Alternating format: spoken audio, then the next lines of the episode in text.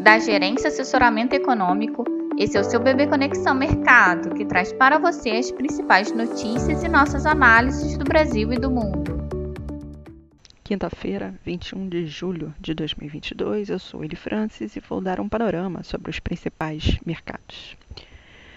Decisão de política monetária do BCE, situação preocupante na Europa, guia os mercados em dia de agenda vazia nos Estados Unidos.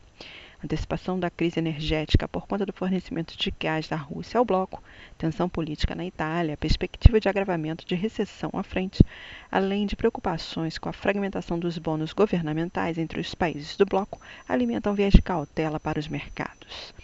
Assim, esperamos uma sessão mista, com o dólar fortalecido ante a maioria das moedas, bolsas e commodities em queda. Para as taxas dos Treasury, a perspectiva de alta, com o avanço dos bônus dos principais países europeus e proximidade da reunião do Fed, que também elevará mais uma vez os juros dos Estados Unidos. Em suma, esperamos dólar forte frente às principais moedas e divisas emergentes, taxa dos Treasuries em alta, bolsas em queda e commodities em queda.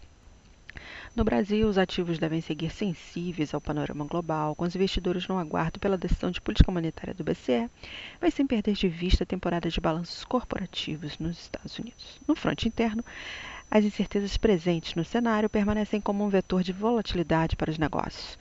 O temor de novas medidas de estímulo com potencial impacto fiscal seguem limitando uma recuperação mais consistente dos ativos, em especial câmbio e juros médios e longos, apesar dos níveis bem esticados. Assim, alinhado ao exterior, esperamos a continuidade de uma dinâmica volátil com viés de cautela, com o Ibovespa se desvalorizando em sintonia com a queda das bolsas externas e commodities, o dólar fortalecido frente ao real, na esteira das demais moedas emergentes, e a curva de juros agregando prêmios de risco, refletindo a alta do dólar e as preocupações inflacionárias, fiscais e políticas, embora a queda expressiva do petróleo possa amenizar parte do movimento.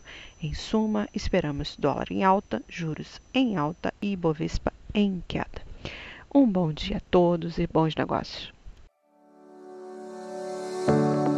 Por fim, lembramos que essas informações refletem somente expectativas e por isso a instituição não se responsabiliza por eventuais perdas financeiras.